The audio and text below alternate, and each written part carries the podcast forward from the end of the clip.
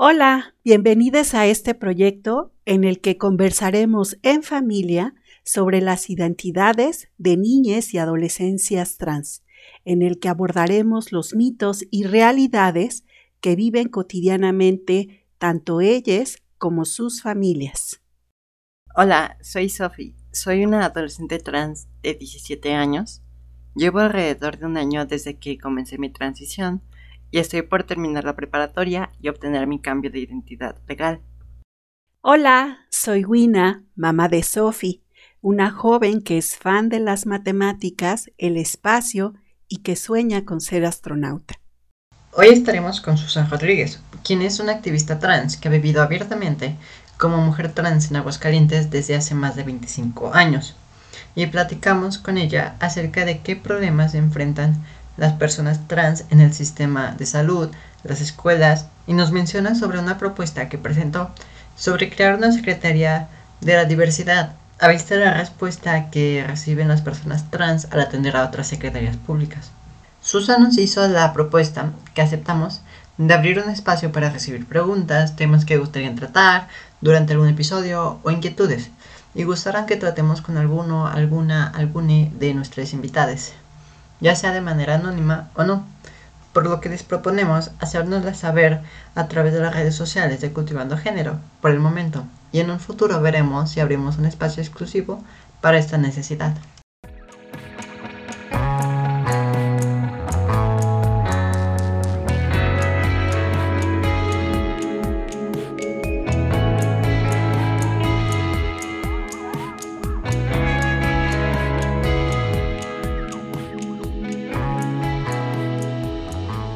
Agradecerte nuevamente aquí tu presencia, Susan, y bueno, pues me gustaría que empezaras por, por platicarnos algo de, de ti. Nosotras eh, admiramos profundamente porque además es una, eh, Susan, para quien nos esté escuchando, pues es un referente en Aguascalientes con respecto a la visibilidad y al avance de los derechos de las personas trans y pues eso siempre nos llena de, mucha, de mucho agradecimiento. Entonces, bueno, pues a mí me gustaría que empezaras por, por hablarnos un poquito de ti. Muchas gracias. Mira, pues soy activista por necesidad. A pesar de que yo viví un contexto familiar muy bueno, en el sentido de no rechazo, en una construcción social hormonizada, o procesada o naturalizada en todos los sentidos positiva. El ser una persona que tiene el privilegio de tener una mamá y o una mamá luchona que te protege, te guía, te defiende, pues hace que te cambie la vida, el sentir el no Entonces me tocó ver en muchas ocasiones ya a lo largo de mi vida, ya de una vida adulta, independiente de lo que yo conllevé con la transición, el ver cómo se violentaba, el ver que no teníamos el acceso a muchas cosas, el ver que pues era el rechazo y la ignorancia, que todo era la ignorancia. Eso es lo que ha sido el punto clave para poder cambiar un poco el sistema con información, con lucha, con guerra, con hostigamiento a los funcionarios públicos para poder lograr a lo mejor no lo que la gente espera, porque luego me dicen, es que no has logrado nada. El primer paso fue ser visible que existimos. Y ese es el logro más grande que he, dado, que he tenido como persona. El ser reconocida como mujer trans. Entonces ya conlleva, sí lo hacemos los procesos mediante amparos, mediante juicios, pero que no me digan que no se puede. Es el segundo logro. Y ahora pues el tercero que estamos llevando es la atención médica, porque He conocido a tantas compañeras que han muerto por los inadecuados servicios de salud hacia la comunidad trans y es muy triste y doloroso para las amistades, pero más para la familia. Y entonces, todo es por la mala atención del sistema público. Entonces, eso soy, una guerrera que trata de que lo que yo he pasado, lo que yo he vivido y lo que he conocido con mis amistades no siga sucediendo. Y no digo que se haya terminado, pero ya es diferente a lo que vivimos desde hace 20 años y es diferente a lo que se vivió hace 40. Sí, eh, también Veo que es muy cierto eso de que eh, ha sido muy diferente, es muy diferente hoy en día, eh, pues las condiciones que tenemos las personas trans a la que tenían 20 años. El aspecto que resaltas más y que también comparto es el de la visibilidad. Y bueno, quería preguntarte también un poco relacionado con esta, para comparar un tanto cómo se veía, cómo era la comunidad trans hace pues varios años. ¿Cuál fue tu primer este, acercamiento o conocimiento de la comunidad trans? Mira, yo estaba en la preparatoria y aquí en Pilar Blanco encontré, había una estética donde había una persona, estilista, eh, pues famosa desde entonces, es conocida en la comunidad, llamada, bueno, es su nombre, no tiene nada más, Sasha. Pero ya era una persona icónica en ese momento porque ya se maquillaba, traía pelo largo, y empezamos a hacer amistad, mis compañeras de la prepa, porque ya éramos varias, pero no crees que teníamos el conocimiento de que éramos trans. Éramos personas que vivíamos de cierta manera un rechazo, porque no te, lo, no te lo hacen así de que aquí no te quiero, no es tan obvio, pero por ejemplo, no puedes traer pelo largo, no te puedes vestir de esta manera, no te puedes pintar los labios, no te puedes maquillar los ojos, eran cosas que, que nos hacían sentir incómodas de, era una forma de rechazo indirecto, porque tampoco la gente sabía cómo tratarnos. Pero de ahí la Sasha pues nos empezó a presentar a más chicas que ya eran mujeres públicas de años. Entre ellas la primera mujer icónica ha sido la maestra Atenas Valenzuela. Y el conocer lo que ella vivió para poder tener un reconocimiento social, un reconocimiento laboral, me impactó. Pero la, lo más importante que recuerdo es que éramos muy, muy respetuosas, porque en una ocasión fuimos a un lugar que ya lo destruyeron, Salón del Alba, fuimos con la Sasha, y es la, fue la primera vez que me tocó que las detuvieran, que ver que las detuvieran. Y ellas las aíslan, las hacen a un lado, y la policía me dice, este para allá, hágase para allá, señorita, a mí. Pero el primer acto de protección fue el de Sasha y me dijo, hazte para allá, que no te lleven. Nos protegíamos antes más. Es triste que ahora no haya unidad, es triste que haya hecho que la gente, en este caso las personas trans, más las mujeres trans, no aprendan a protegerse juntas, lo que antes sí hacían, o lo que yo viví. Y eso siempre se lo voy a recordar a la Sasha. Siempre lo voy a recordar y se lo voy a agradecer porque me protegió a su modo, me respetó, me cuidó. Y pues no saben lo que hemos pasado para que una u otra pueda andar en la calle sin que les digan está prohibido que te vistas de mujer, sin que le digan puedes tener pareja, sin que le digan no puedes agarrarte de la mano, sin que le digan está mal esto, está mal aquello. Era un constante acoso cuando yo conocí el mundo de las personas. Qué bonito lo que nos estás compartiendo y, por supuesto que qué importante que además lo, lo digas. Yo cada vez que he coincidido contigo en algún encuentro, quedó deslumbrada ante la valentía y, esta presencia que tienes en los lugares en donde tú te pones como con mucho detalle a explicar las barreras que se enfrentan cotidianamente, porque creo que eso es lo que nos hace falta, ¿no? Y además siempre reconocer, pues que a las personas que han ido abriendo camino en esto, siempre deben de tener un lugar eh, de reconocimiento justo porque pues les tocó enfrentar lo peor, ¿no? O sea, las cosas más duras. También nos permite eso, ¿no? Generar comunidad, porque no hay otra manera de sobrevivir bajo este contexto de rechazo constante si no se hace comunidad. De hecho, este podcast, pues por eso tiene esta intención, ¿no? De eh, eh, abordar desde un enfoque familiar cómo son las vivencias de las personas trans. Y a mí me gustaría, además de agradecerte que nos compartieras como cuál es tu opinión con relación a los contextos escolares, ¿no? Que ahora que se empiezan a visibilizar y estamos avanzando en reconocer las infancias trans, pues después de la familia es otro de los espacios en donde todavía también hace falta mucho trabajar. Además, sabemos que tú también das estos acompañamientos a adolescentes, sobre todo. Mira, es un tema muy difícil porque Por ley, las escuelas deberían de ser, que hasta ahorita no lo son, un lugar seguro. Y digo no lo son porque no solamente violentan a las personas trans, hay mucha violencia. Lamentablemente los, la mayoría de los profesores no han querido entender que pues sí tienen la obligación de brindar este lugar seguro, de tener empatía y de no generar miedo, porque muchas de las personas trans a veces decimos, ¿a qué voy a la escuela si me, voy me van a violentar? Ha sido muy difícil el que yo tenga que llevar, acompañar a personas de prepa o de universidad, porque hasta en la universidad sucede, porque ahora ya no se te discrimina, porque ahora ya te dejan entrar a la escuela, mínimo ya no te dejan en la calle o en algunas ocasiones llegó a suceder en algunas instancias, ya se escudan, ya te dicen, sí, entras, pero, pero, es el problema. Cuando inician con su pero, porque te dicen, yo no discrimino, pero, sí, ah, claro, y hay nuevas mm, personas que empiezan a evolucionar, a ver el contexto de que la escuela es no nada más la que enseña lo académico, sino la que también refleja por medio de sus profesores una ética de carácter, pues, digamos, profesional.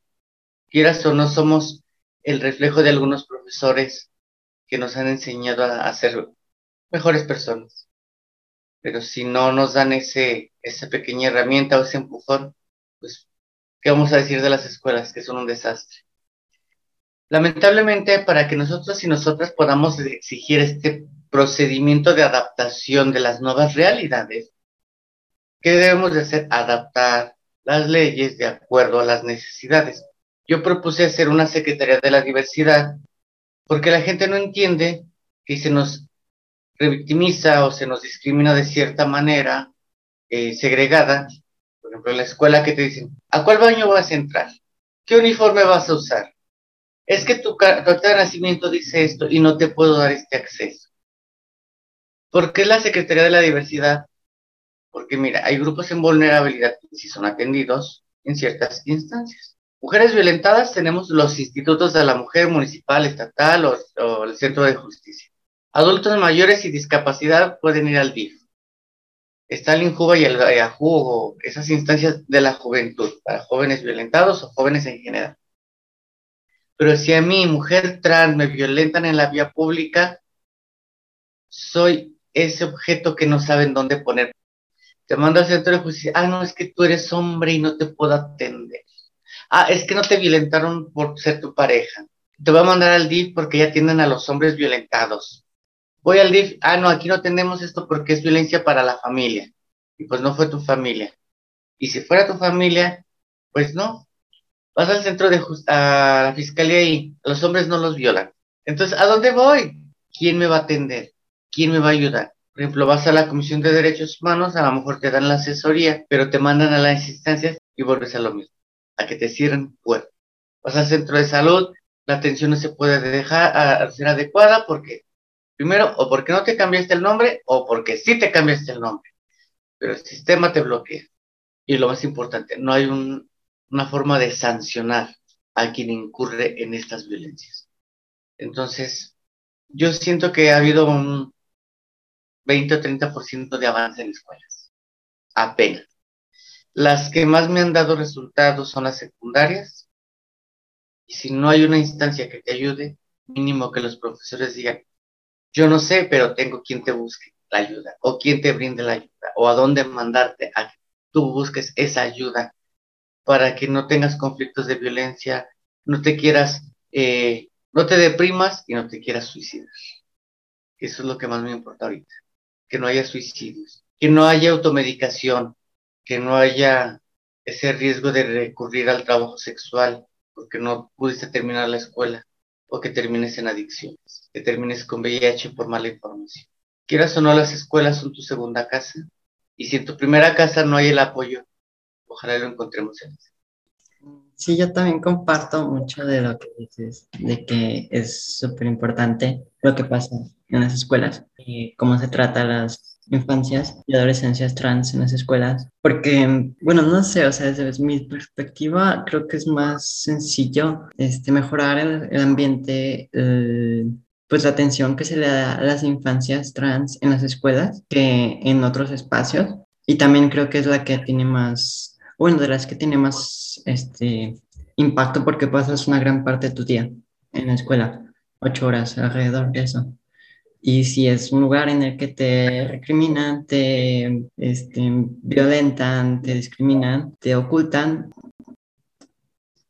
este, porque al principio también recuerdo que al presentarte dijiste que mm, o apoyabas a personas trans con sus servicios médicos. Entonces quería saber, quería que nos platicaras más de eso. Eh, los avances que hemos tenido no han sido tanto por tema legal o por adecuaciones legales, sino porque hemos podido sensibilizar a la gente. El primer paso era, como lo dices tú, las escuelas. Y quien ha querido, porque es porque quieren, el adecuarse y adaptarse y sensibilizarse ha funcionado en estas escuelas que he dicho que, tenemos avances. Ahora lo busco en, las, en lo que es en las instancias de salud. ¿Por qué?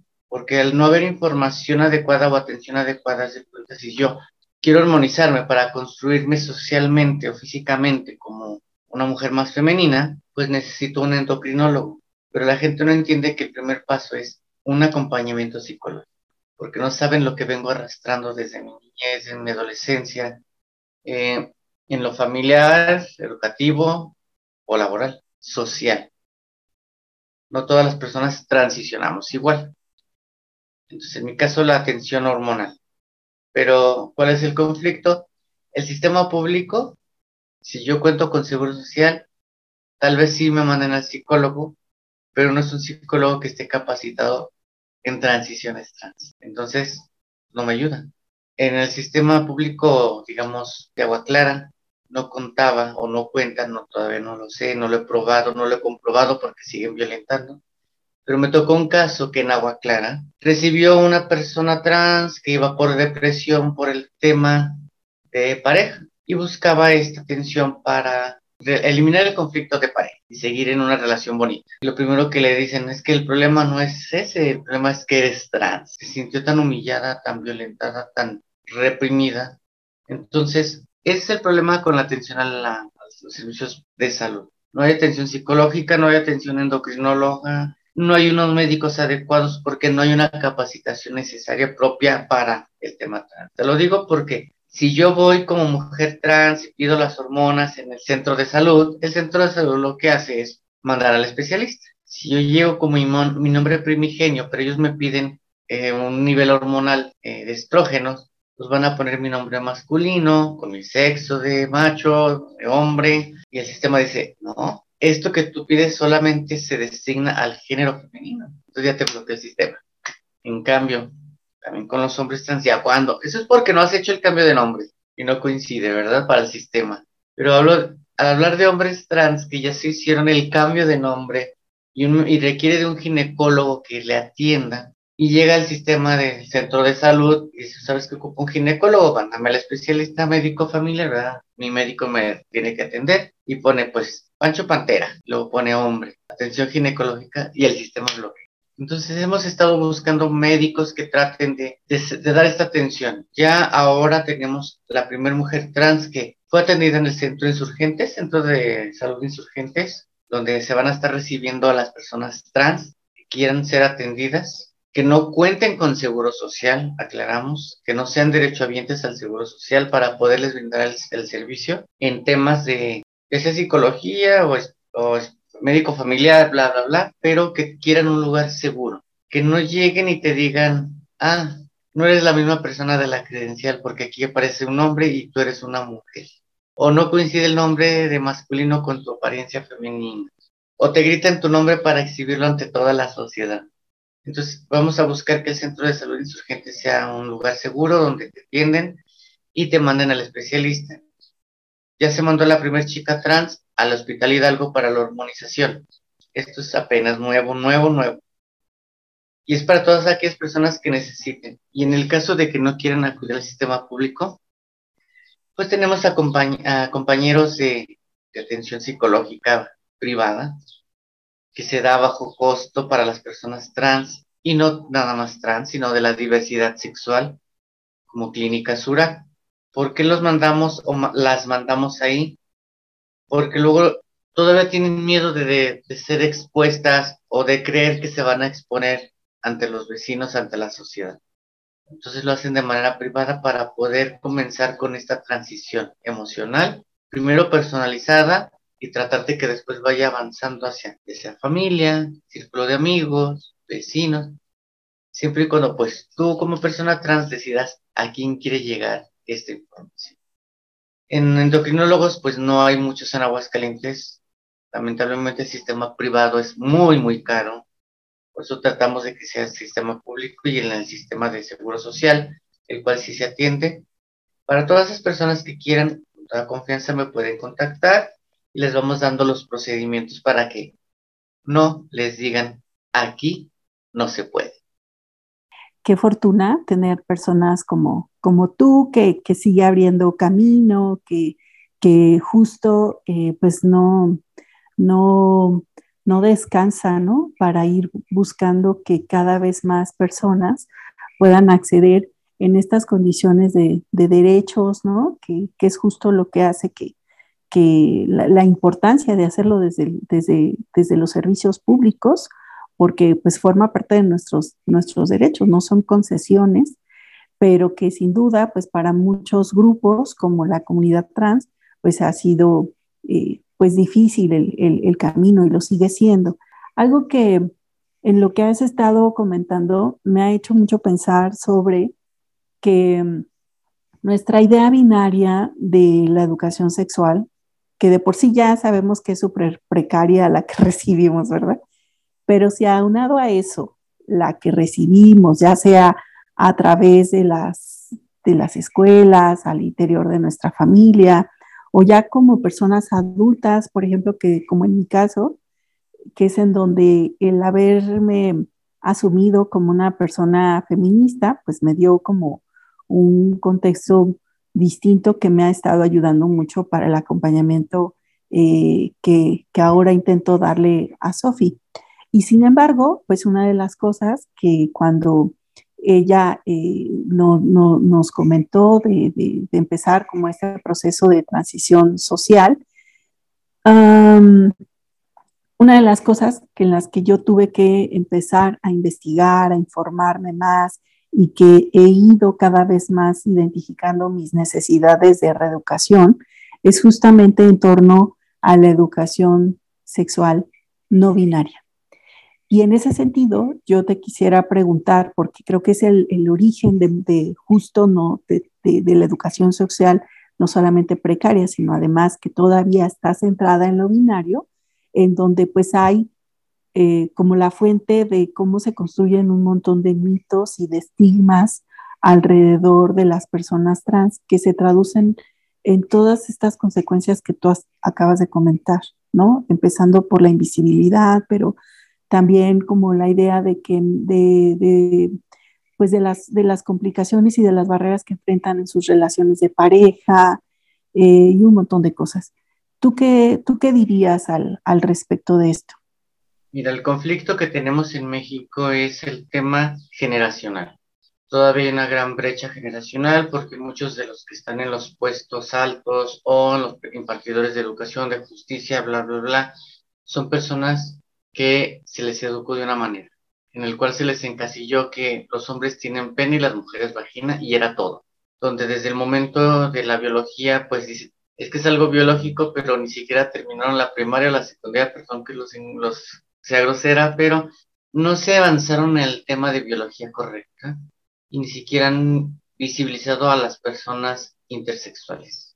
Si hablamos de biología, cada persona es totalmente diferente a otra, hablando solo de mujeres, cada mujer tiene un nivel de estrógenos diferentes a otra, o sea, no hay una, no somos seres humanos hechos como en una empresa en serie.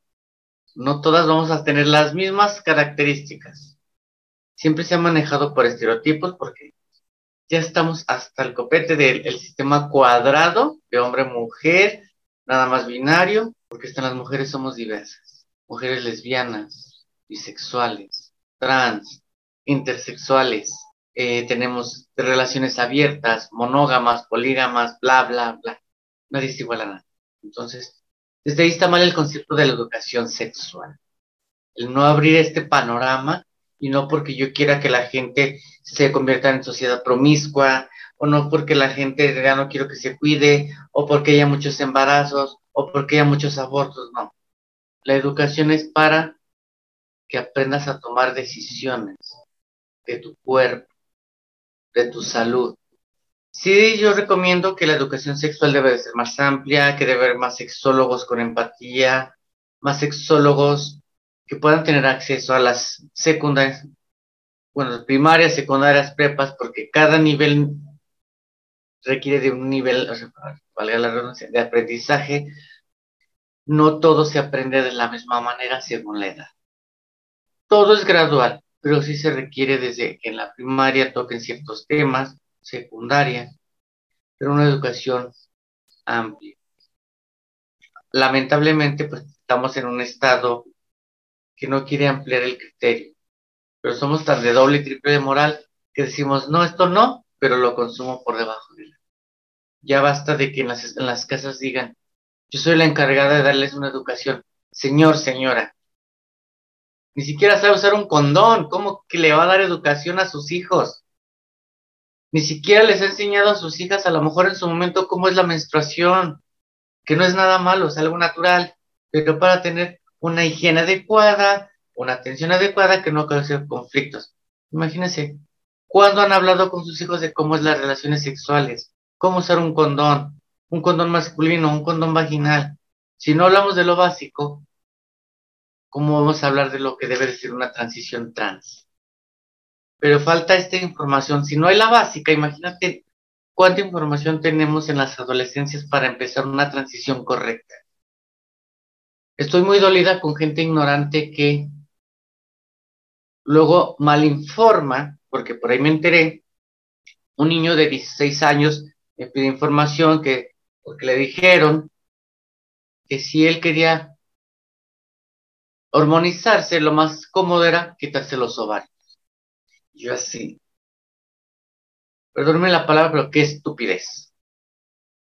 Es acudir al médico especialista y no andar con cualquiera que te diga quítate los ovarios a una temprana edad para que te mutilen y el día de mañana te arrepientas, que eso es lo que si tú llegaras a recordar, querida compañera feminista, de que en los tiempos de cuando yo era joven, las mujeres trans se operaban solo porque querían operarse sin una adecuada información y después terminaban en suicidios porque no era lo que querían.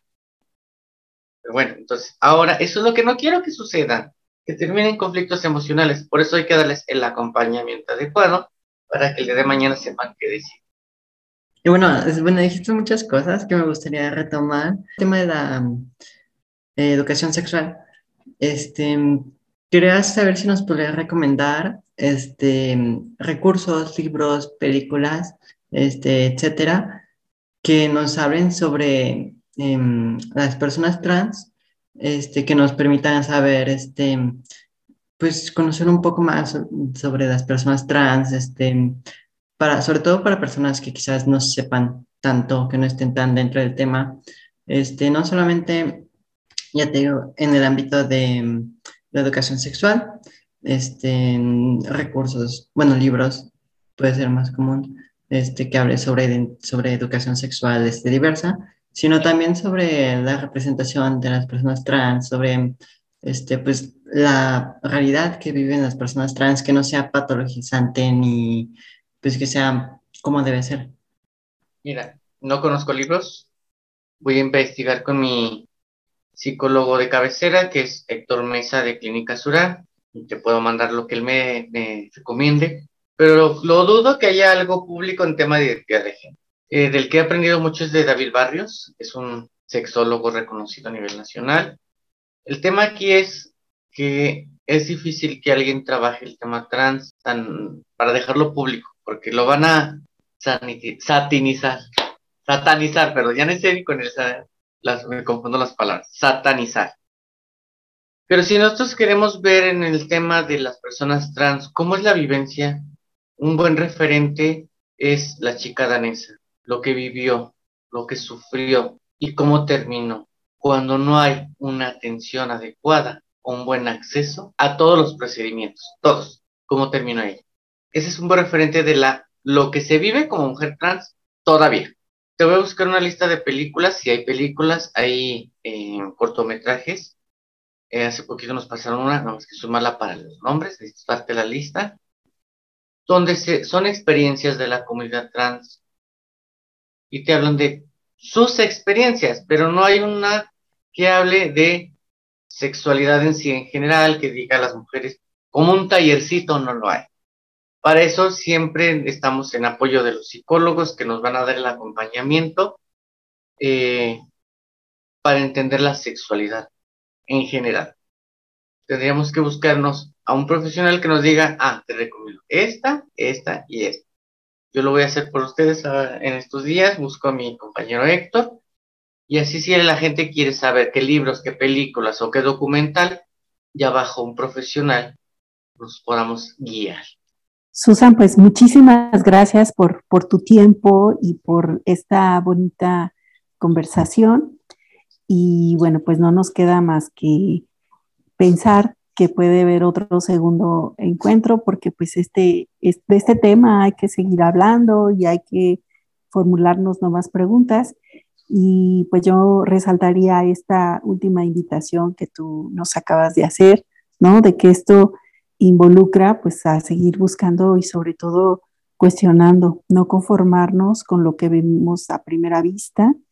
Y en ese sentido creo que, que a todas las personas nos viene bien siempre tener como los ojos, los, los, los oídos como muy abiertos a, para irnos formando como un criterio propio, ¿no? Y en ese sentido, pues creo que es la, la invitación que también buscamos desde este, desde este podcast que pretende pues romper con los mitos, con los estigmas, con los prejuicios y con los estereotipos que a lo largo del tiempo se han construido alrededor de las personas trans y que tiene pues por consecuencia pues muchas de las barreras que tú nos acabas de comentar en esta conversación. Entonces, bueno, pues ojalá que, que sí más adelante nos des nuevamente el espacio para seguir hablando contigo. Y pues nada, muchísimas gracias a todas las personas que nos han estado escuchando a lo largo de estos, eh, me parece que este es el cuarto o el quinto episodio, ya no recuerdo bien, pero de un proyecto que nos está resultando tanto a Sofi como a mí una experiencia súper bonita eh, y que pues así deseamos que también sea para, de utilidad para todas las personas que nos escuchan. Muchas gracias por la invitación, porque más que el que me reconozca es un trabajo, lo que me importa es que se puede publicar, que hay información, que se puede dar a conocer y seguir visibilizando que hay una lucha.